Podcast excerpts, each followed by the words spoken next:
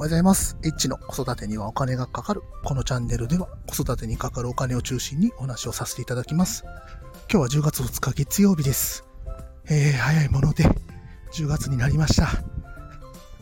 今日は家でちょっと収録ができませんでしたので、保育園から通勤までの、えー、電車の途中でちょっと収録をさせていただいております。今日はちょっとベビーカーは何歳まで使うというテーマについてお話をさせていただきます。今ね、下の子がもうすぐ4歳なんですけども、ベビーカーのリクライニングのボタンが潰れてしまいまして、で、あの、リクライニングと折りたたみが今ちょっとできない状態になってます。皆さんちょっとベビーカーって何歳まで、あの、使ってましたかねただね、あの、ちょっと昼寝したいとか、あの、そういった時にベビーカー使いたいって言われるんで、そういったところがちょっと困ってるかなという状況です。最寄りの駅まで歩いている H でした。また、フォロー、いいね、コメント、レターお待ちしております。さよなら。今日はちょっとこれで失礼します。